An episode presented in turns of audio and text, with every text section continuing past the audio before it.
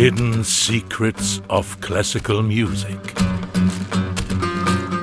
Aufgedeckt von Stefan Sell.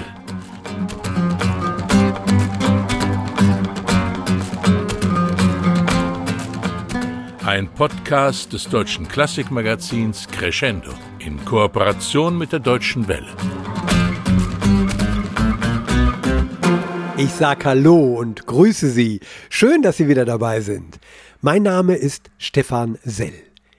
In dieser Episode geht es um eine der berühmtesten Melodien der Welt. Eine Melodie, wie kann es anders sein, die es irgendwie und irgendwo schon gab.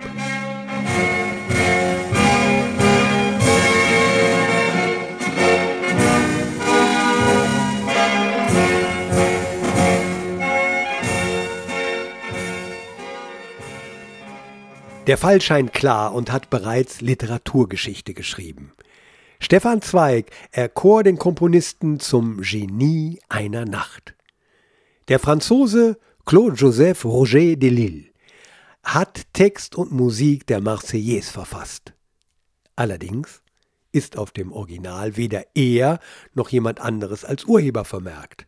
Auf dem handschriftlichen Autograph, das 1980 in den Besitz von Serge Gainsbourg gekommen ist, steht auch kein Entstehungsdatum. Aber der Reihe nach.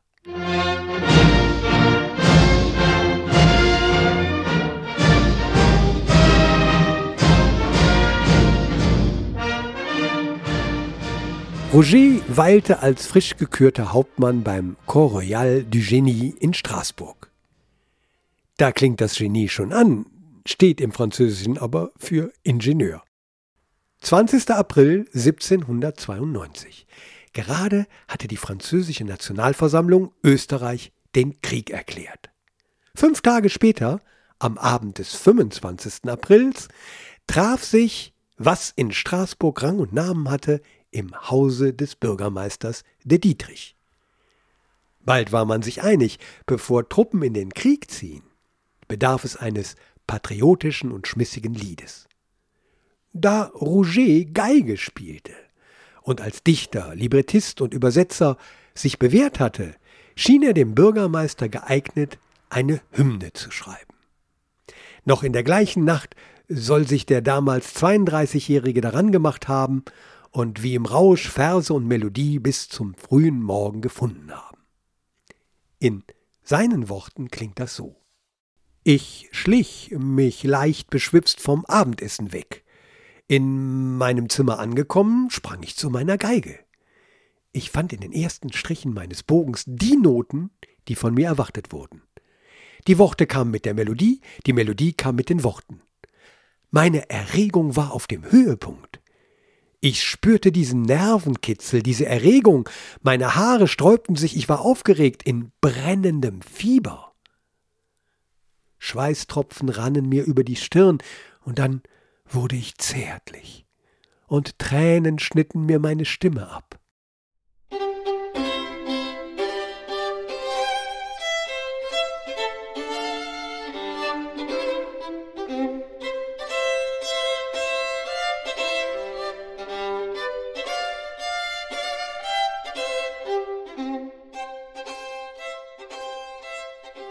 Als der Hauptmann am nächsten Tag mit der Hymne in der Tasche wieder ins Haus des Bürgermeisters zurückkehrte, kannte die Begeisterung kein Halten mehr. Titel des Werkes, das ursprünglich für die in Straßburg stationierte Rheinarmee bestimmt war, Chant de guerre pour l'armée de Rhin. Zwei, drei Monate später, als mehrere Kompanien Freiwilliger aus Marseille damit singend nach Paris marschierten, da bekam das Lied den Namen Marseillaise.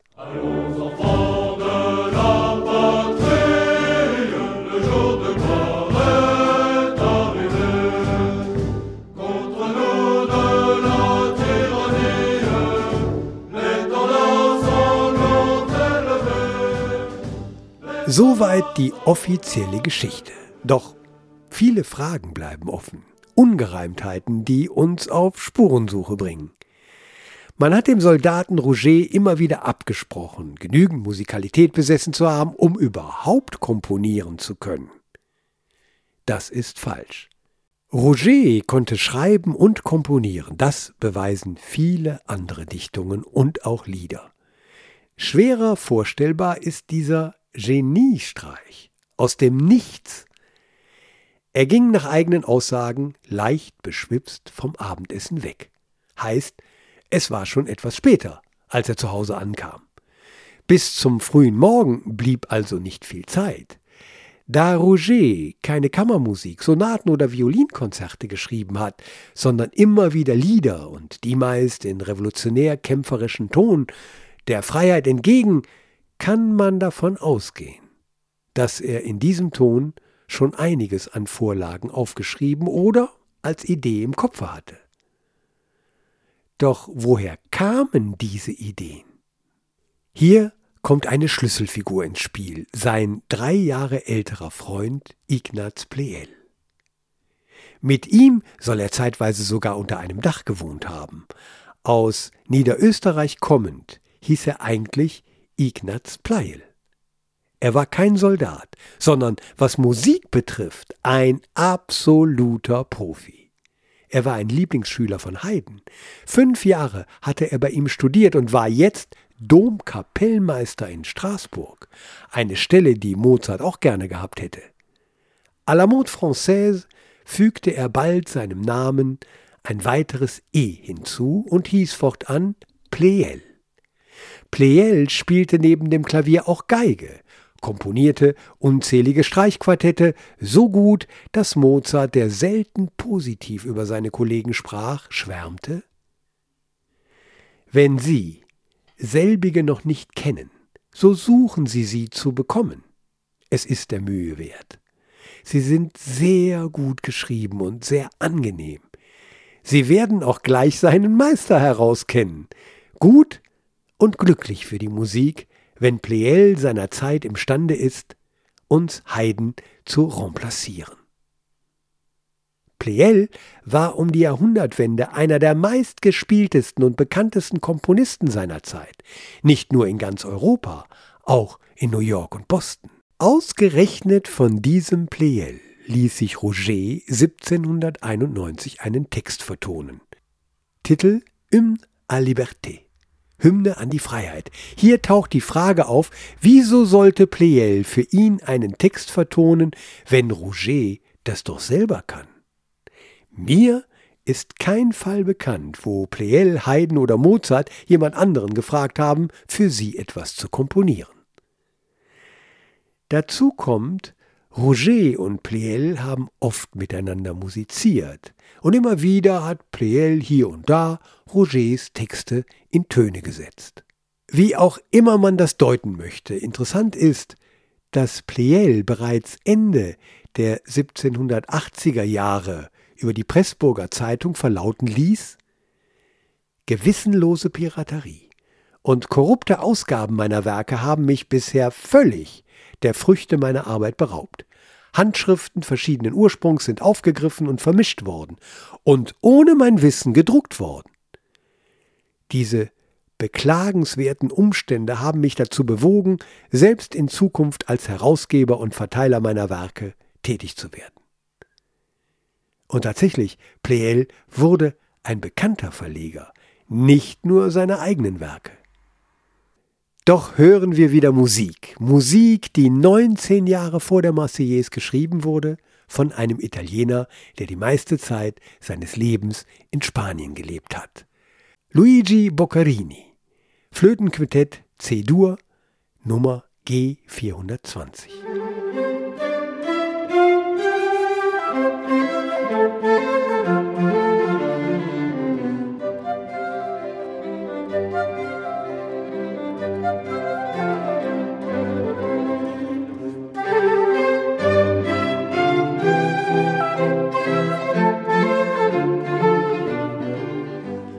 Boccarini war Cello-Virtuose und ein absoluter Spezialist für Streichmusik. Er gilt als der Erfinder des Streichquintetts. Nun ist das nicht die Marseillaise, aber es klingt wie eine Steilvorlage, oder?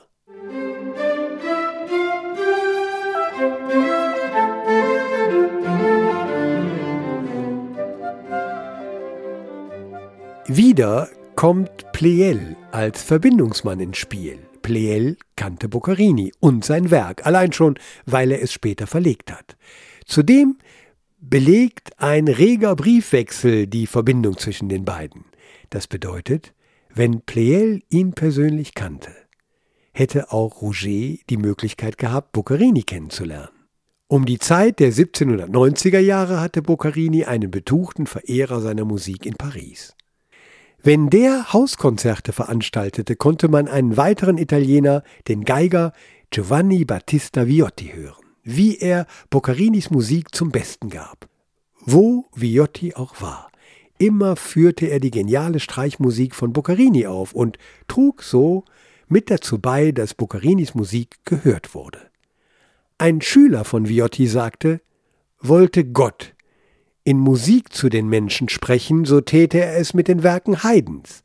Doch wenn er Musik zu hören wünschte, würde er Boccarini wählen. Sie kennen Boccarini auch, zum Beispiel aus dem Kino.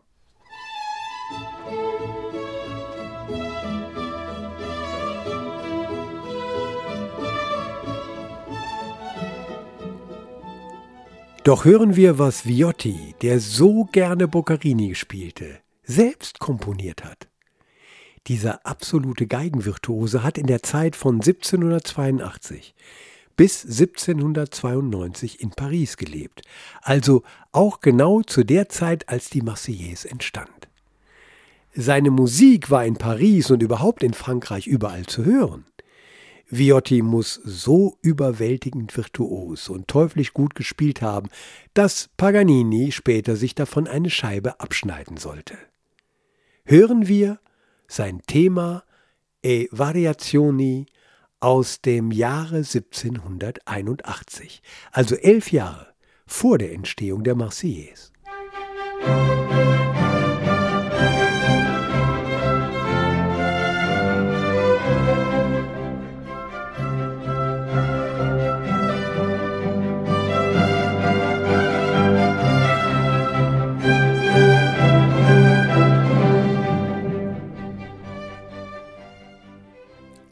Erstaunlich, oder? Und mit wem war Viotti gut befreundet? Ja, mit Ignaz Pleyel. Der verlegte auch dessen Werke. Pleyel war so begeistert von dem Geigenvirtuosen, dass er ihm zwei Streichquartette widmete. Wenn sowohl Roger als auch Viotti gut mit Pleyel befreundet waren, Viotti zu der Zeit auch in Frankreich gelebt hat, ist es nicht ausgeschlossen, dass Roger Viotti kennengelernt hat oder zumindest seine Musik zu hören bekam, wenn auch nur auf der Geige von Ignaz Pleyel.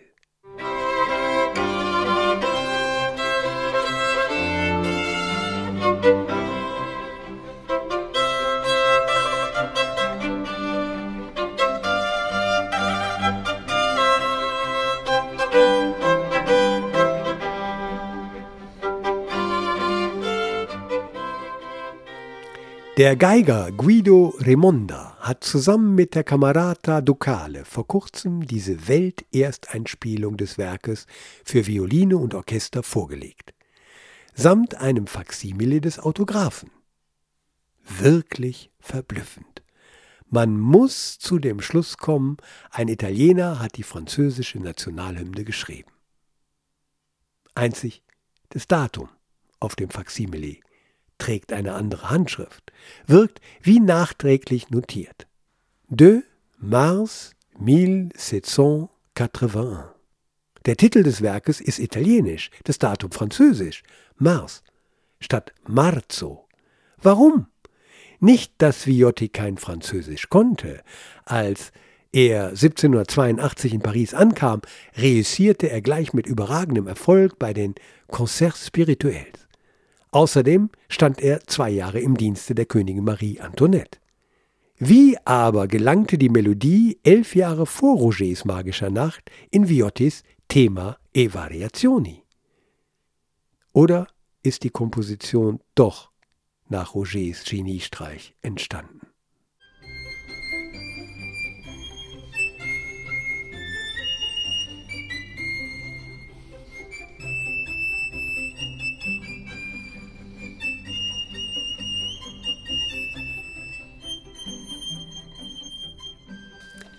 Dass Mozart von Pleyel wusste und Pleyel von Mozart, haben wir schon erfahren, aber jetzt hören wir Mozart. Und zwar Mozarts Klavierkonzert Köchelverzeichnis 503 aus dem Jahre 1786. Immerhin sechs Jahre vor Entstehung der Marseillaise.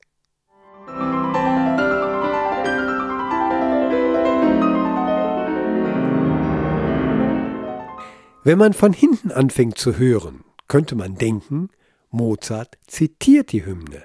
Aber wenn man von Beginn an hört, dann hört man, wie sich das Thema von Moll nach Dur hin entwickelt. Das ist schon Mozart. Einziger Wermutstropfen, dieses Stück wurde erst posthum von seiner Frau Konstanze veröffentlicht und dass Roger das vorher gehört hat, ist eher unwahrscheinlich.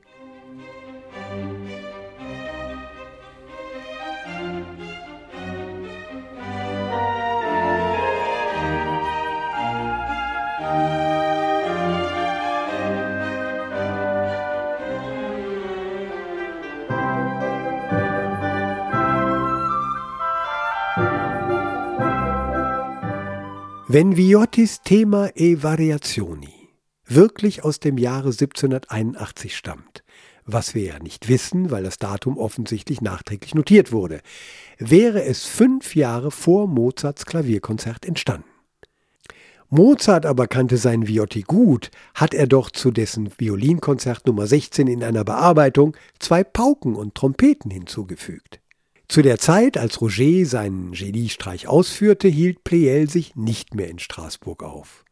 Er befand sich anlässlich eines musikalischen Wettstreits mit seinem Freund Haydn, dessen Schüler er lange war, in London. 1795 zog es ihn samt Familie nach Paris, wo er auch noch ein bedeutender Klavierfabrikant wurde.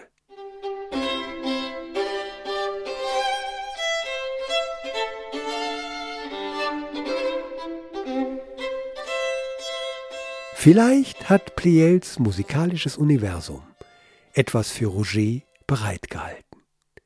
Vielleicht lag die Melodie, wie so oft, einfach in der Luft, als Roger in dieser Nacht auf seiner Geige eine Melodie suchte und sie sich, wer weiß woher, wie von selbst spielte, passgenau zum Text. Als Verteidiger dieser These trat Hector Berlioz auf. Sein Plädoyer es ist vorgekommen, dass Menschen ohne jegliche Kenntnisse, nur aus dem Instinkt heraus, anmutige und sogar erhabene Melodien geschrieben haben. Zum Beispiel Roger de Lille und seine unsterbliche Marseillaise. 1830 hat Berlioz sie für Orchester und Doppelchor eingerichtet. In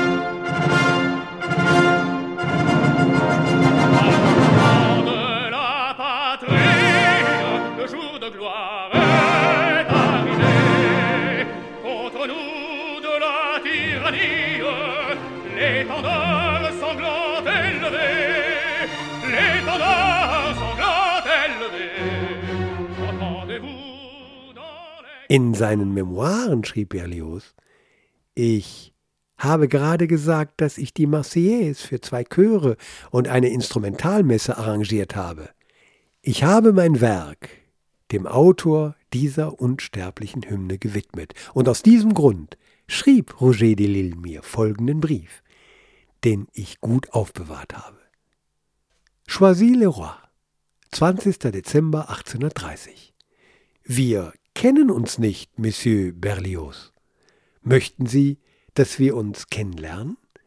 Ihr Kopf scheint ein ständig ausbrechender Vulkan zu sein. In meinem war nie mehr als ein Strohfeuer. Das erlischt, während es noch etwas weiter raucht. Aber am Ende kann aus dem Reichtum Ihres Vulkans zusammen mit den Überresten meines Strohfeuers etwas entstehen. Ich hätte einen vielleicht zwei Vorschläge, die ich Ihnen diesbezüglich machen möchte. Dazu müsste man sich gegenseitig sehen und hören. Wenn Sie Lust haben, sagen Sie mir einen Tag, an dem ich Sie treffen kann. Roger de Lille. Später erfuhr ich, so kann man bei Berlioz weiterlesen, dass Roger de Lille, der beiläufig gesagt noch viele andere schöne Lieder als die Marseillaise geschaffen hat, in seiner Mappe ein Opernbuch Othello liegen hatte, das er mir vorschlagen wollte. Aber da meine Abreise von Paris dem Empfangstage seines Briefes unmittelbar folgte, so entschuldigte ich mich bei ihm und verschob den schuldigen Besuch auf die Zeit meiner Rückkunft aus Italien. Inzwischen aber starb der arme Mann, ich habe ihn nie gesehen. Das Opernbuch, das Roger Berlioz vorschlagen wollte, deutet wieder darauf hin, dass Roger einen Text, hier sogar ein ganzes Libretto, von jemand anderem vertont haben wollte. Bleibt uns zum Schluss noch einen Blick in die Gartenlaube zu werfen. Das war Deutschlands erstes Massenblatt, ein Vorläufer der Illustrierten. In ihren besten Zeiten hatte die Gartenlaube bis zu fünf Millionen Leser. 1861 konnte man in Heft 16 auf Seite 256 lesen, die Marseillaise von einem Deutschen komponiert. Die Revolutionshymne unter dem Namen Marseillaise bekannt, ist nicht, wie bisher angenommen wurde, von dem französischen Dichter Delille, sondern von einem ehrlichen Deutschen, dem kurfürstlich-pfälzischen Hofkapellmeister Holzmann, komponiert worden. Es ist dies derselbe Holzmann, von welchem Mozart in Briefen aus Mannheim an seinen Vater Rühmliches schreibt und von welchem während Mozarts Anwesenheit in Paris eine geistliche Kantate aufgeführt wurde. Das Manuskript, aus welchem ich die Entdeckung machte, ist mit der Jahreszahl 1776 versehen. Ob es diesen Holzmann gab, bleibt im Dunkeln. Mozart kannte keinen Holzmann, wohl aber einen Ignaz Holzbauer der auch eine Messe geschrieben hat, worin eine Vorwegnahme der Melodie zu finden sein soll.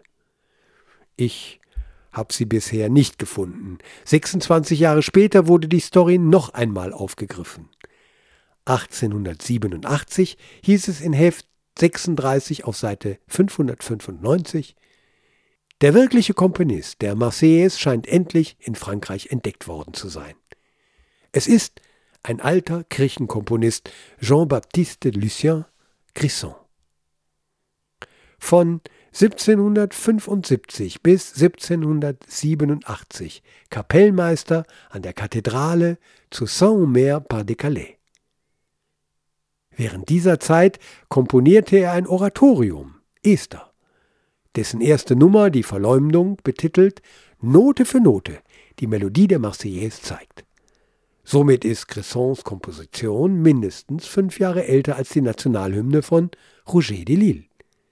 Er selbst hat sich übrigens nur einmal 1825, also erst 33 Jahre nach der Entstehung seiner Hymne, öffentlich auch als deren Komponist genannt. So steht es in der Gartenlaube. Hören wir Grissons Ehr aus seinem Oratorium.